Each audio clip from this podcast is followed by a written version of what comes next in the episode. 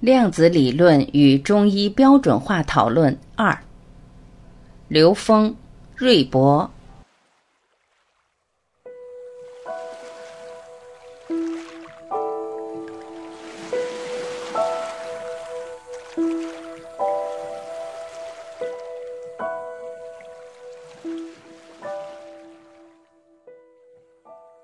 六，正弦波的多样性表达是什么？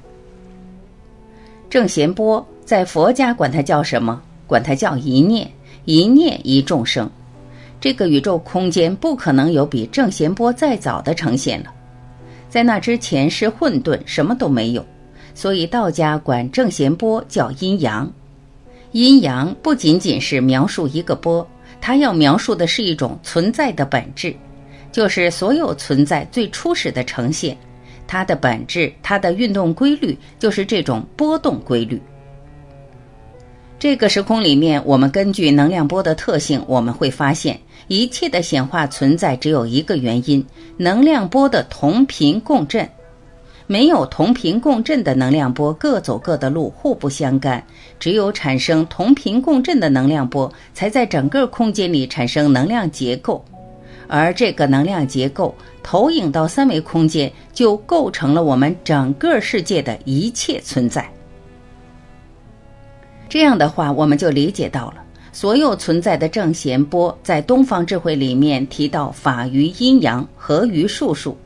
正弦波是阴阳的最简单的表达，它的上面这一个鼓包就是阳，下面这个鼓包就是阴，所以有阴必有阳。阴阳是互生的，所以孤阴不生，孤阳不长，就是不可能有一个单独的阴存在于这世界，也不可能有一个单独的阳存在于这个宇宙中。所以合于数数就指的是同频共振，能量波同频共振就是一切存在的基础了，它会形成能量结构。那么最简单的能量结构就是阴阳。当两个能量波相互干涉的时候，两个能量波干涉就是最基本的能量叠加开始的时候，就形成了四象和五行。那么四象能量就是两个能量波。如果我把阴阳用 A、B 代表的话，A 加 B 等于一，那两个能量波相互作用的时候，就是 A 加 B（ 括号的平方）。A 加 b 的平方就等于 a 的平方加 b 的平方加 ab 加 ba，这也就是四项。那 a 的平方就是太阳，b 的平方就是太阴，ab、ba 是少阳和少阴。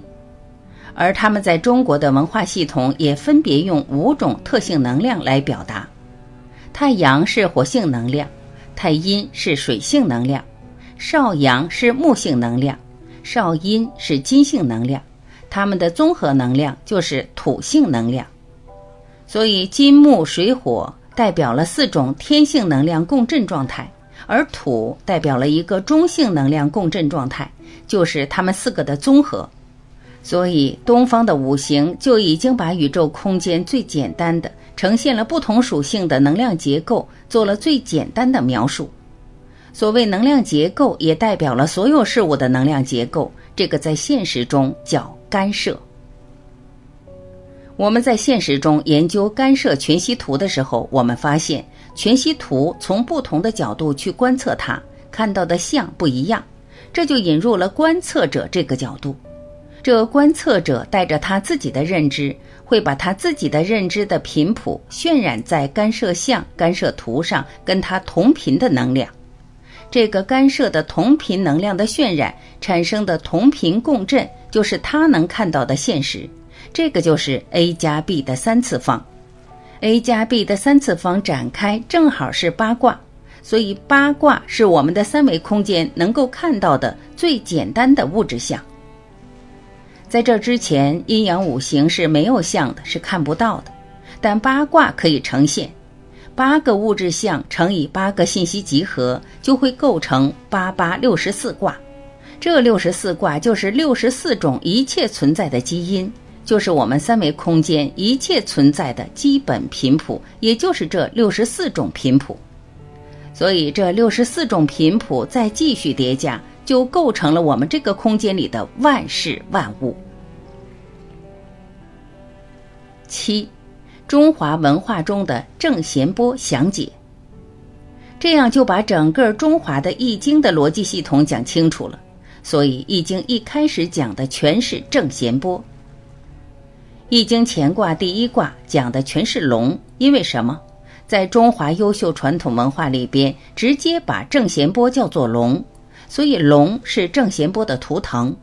所以中华文明的文化是从龙开始，也就是从正弦波开始，它是从一切文化的始祖就开始的。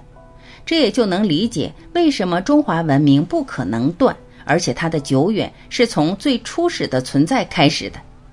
只要现实中有存在，就有正弦波。只要有正弦波，龙就断不了，所以中华文明断不了。所以《易经》被称之为群经之首，是因为《易经》从一开始就已经把事物的来龙去脉、整个宇宙的来龙去脉讲清楚了。但是这个《易经》是指的《周易》，而《易经》的本体的发生本质是从伏羲时代就有的，所以《易经》在没有文字之前就已经存在了。这种易经，它以河图洛书的这种宇宙空间结构进行了一个表达，同时就有用象数符号进行表达，就是象数符。符本身它是一个能量结构，所以易经实际表达的是宇宙空间的能量结构。只是到了周易以后，它能够用文字描述出来，表示出来它的这种逻辑关系。所以第三个能量波就是观测者。观测者带着什么样的认知，他就会调制宇宙空间能量，显化这个人的认知所呈现的像。这叫万法由心，这也叫相由心生。这也是量子物理实验的实验结果与实验人的意识相关的一个理论上的佐证。所以基于这个，这就是我们讲的中华文化的特征。但是我刚才讲到，只是它的一个横向特征，它的纵向在多维空间的特征是什么呢？是投影关系，也就是一维是二维的投影，二维是三维的投影，n 减一维是 n 维的投影。当 n 趋于无穷大的时候，是一切的投影源。人类的所有的智慧系统的顶层都是在这里，它符合佛家的无上正等正觉。符合道家的无极和天人合一，符合基督教的与神同在，回归神的国是唯一。所以整个系统在这个理论体系的框架上，它全部包容在里面而东方智慧恰好是以天人合一看待整体宇宙。这个天人合一的整体宇宙，并不仅仅是看我们三维时空中看到的宇宙，但是我们看到的天象是我们的三维和高维的临界态。所以，伏羲观天直接看到的是星，就是高维能量进入三维空间呈现的焦点，就像是照相物镜的焦点一样。这些焦点通过这些焦点的能量是从高维来的，所以这些高维能量在空间形成了结构，但是在星空中只形成了它的频谱面的结构，它们内在就是更高的境界，它是有结构存在的。但这里面又有一个非常重要的概念，就是投影关系。低维是高维的投影，高维是投影源。这在我们的解析几何的时候，在我们解代数问题的时候，都会用到通过公式相减实现解题思路。公式相减就是减掉变量，就是完成一次投影。所以这样的话，横向的存在和纵向的存在也符合投影关系。也就是简谐波，也就是正弦波，在一维上传递的时候它是纵波，在二维传递的时候就是横波，就是 sin x，到三维传递上它就是螺旋。所以纵波是横波在这个线上的投影，横波是螺旋在二维的面上的投影。所有的存在也符合投影关系。这样通过这个逻辑，我们就很容易发现高维在哪儿了。我们在三维空间看到的一切都是高维空间在这个空间的投影。你只要看到有形的东西，就不是投影源。那么投影源在哪儿？投影源在每个生命的内在。所以外在你看到的都不是投影源，只有向内才能找到投影源。所以向内就是高维实践。所以说，实践是检验真理的标准，但是三维实践检验三维真理，高维实践检验高维真理。不会高维实践，试图用三维实践检验高维真理，那只是人们在三维的一个局限，也是一个妄想。就像蚂蚁不可能检验人的真理一样，这是我们人类的现代科学犯的一个错误，或者一个方向性的失误。也就是说，从下往上认识宇宙。所以，西方的哲学思想的逻辑在现代人的思维里面是以三维为基础，从下往上认知宇宙。认知到量子这个形态的时候，因为量子是有形和无形的临界态，它是三维和高维的临界态，所以在三维和高维的临界态，从下往上看到的都是用量子来表达。上面到底发生了什么？大家看到的是盲人摸象，摸到一点点一些局部，但东方智慧是整体宇宙观，从 n 维从上往下，能够看透看懂所有的能量结果。所以，在这个格局里边建构起来的东方智慧，才是东方哲学的根本，而且它对生命意义有了非常明确的诠释。生命的意义在于提升意识能量的维度，就是提升灵魂的高度。这个灵魂的灵就是高维的意思，所以灵界是高维空间，灵魂是高维能量，所以提升意识能量的维度才是生命的意义。所以，东方智慧的本质从伏羲文化开始，一直围绕着这个核心。到了周易的时候，把这两部分做了一个非常明确的呈现，在三维的能量的和谐，为纵向提升创造了充分且必要条件。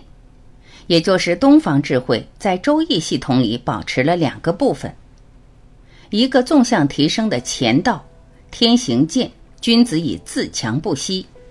天行就是去高维，自强不息就是修无止境，恩趋于无穷大。还有一个叫坤德，坤德讲什么？叫地势坤，君子以厚德载物。它指的是高维能量、意识能量和物质能量高度和谐于当下。它是为纵向提升创造的充分且必要条件。而在中国的甲骨文里面，“一”这个字。恰好代表的是整体能量的提升和升华，它叫上化。上化化到哪儿了？化到高维，已经进入投影源，它就合了。那么往下，从高往低，它叫下聚，它会聚合成像，所以它要上化下聚，代表了一的上化的因素。所以中国字的一字本身不仅仅是在治病疗愈层面。一同时既保持了有上化这部分，同时还保证了一个它上化的基础，是这个空间能量的和谐。你在这个空间层次能量不和谐，第一你提升不起来，第二你提升起来就是邪的。八，中医智慧的具体体现在哪里？所以前面要加一个中医，这个中是什么？中的一竖，在甲骨文的能量结构里，把它称之为什么呢？叫通言，就是上通下言。它往上是通，通到哪儿呢？通到 n 维，n 趋于无穷大。下言到当下。那么中国的中字的中间这个方块呢？它实际是个圆，它是甲骨文的第三个基本图，就是一切的存在运动规律都是圆运动，不管是微观还是宏观。它是把整个运动规律在整个宇宙的表达，它是中正，而且它是一个通天彻地，对中医本质代表了一个整个宇宙空间持续提升的、提升能量境界的这么一个表达。所以有了这个基础的时候，我们再看中医在现实中作用的时候，它要创造的是一种现实生命与社会整体的和谐。这种现实的生命和社会的整体能量的和谐，为人类的觉醒、为人类的共同提升创造了充分且必要的条件。所以，这中医的妙用在此。所以，它中医治病也好，它是在调制能量平衡，调制能量达到一个和谐的状态。它通过什么来调制和谐状态呢？它通过能量最基本的结构，也就是阴阳和五行。通过阴阳，阴阳是正弦波，通过阴阳的平衡达到阴阳和合。当阴阳和合的时候，它会纵向提升创造条件。对中医的气一元论是直接从阴阳入手。同时，在人和现实阴阳的最究竟的存在结构中间，有一个五行能量，帮助人们去理解现实所有存在各种能量属性的分别。各种能量因为现实物体所有存在，不是只分了个阴阳的表达，因为它这里面有很多的阴阳纠缠在一起的时候，那就有两个能量波共振最基本的形态，产生了不同性质的天性能量、属性能量，这就是五行。这五行能量分布在所有存在之中，所有的存在、所有的规律里面都符合五行能量规律。就从这个规律里边去找到跟我们的整个身体状态之间的关系。五行它就代表的是能和能量的结构、能量的规律，所以被称之为气。所以气并不仅仅代表生命，气代表的是整个宇宙存在。所以刚才瑞博先生讲到了要找到中医和现代科学的一个关联的时候，我们借用科学的语境，借用简单的科学逻辑。其实就找到了它们之间的这种对应关系，它的名词名相和逻辑关系与现代人的认知之间，其实它本身不矛盾。但是终极的思想恰好是在几千年前就已经建构对宇宙本体的这种非常明确的认知，不管是存在还是空间，它的空间是站在 n 为 n 趋于无穷大的天人合一的境界。为什么把 n 为 n 趋于无穷大这个境界叫天人合一？因为我们三维空间的存在到第四维变成无穷分之一了，到第五维变成无穷的平方分之一了，就像是平面里面有无穷多条线，立体里面有无穷多个面一样。到了 n 为 n 趋于无穷大，那个时候整个宇宙空间存在是三维空间的无穷的无穷次方倍。在这么大的格局里面去描述，是真正理解人类的各个智慧取向的终极，也就理解东方智慧所表达的整个宇宙格局有多大。那么三比无穷大等于零，四比无穷大也等于零。你到四维，你比 n 为 n 趋于无穷大也是零，五比无穷大也等于零。任何有限数比无穷大都会等于零。所以在《金刚经》里有一句话叫。一切有为法，如梦幻泡影，如露亦如电，应作如是观。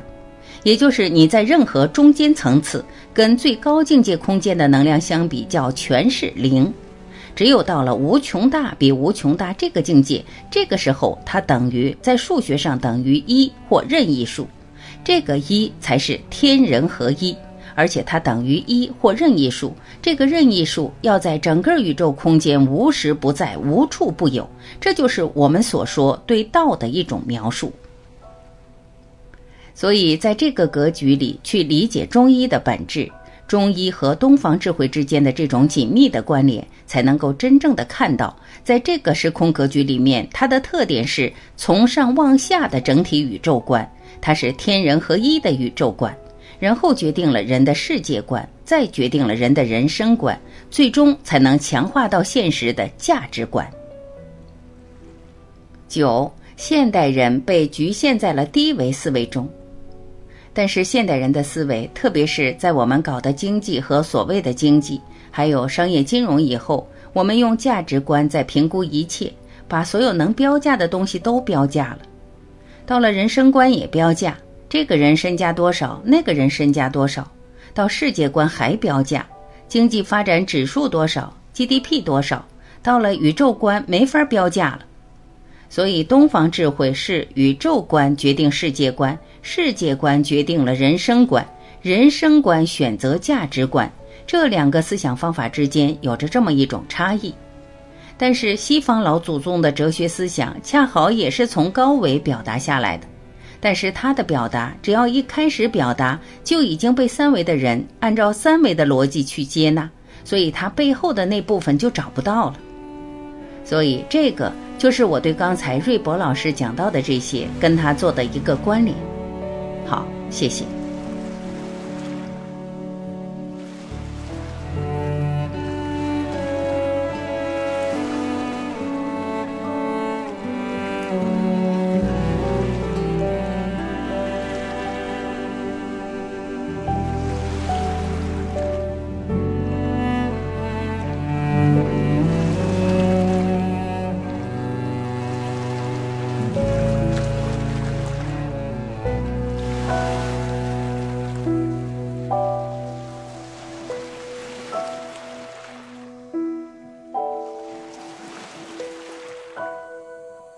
感谢聆听。我是婉琪再会。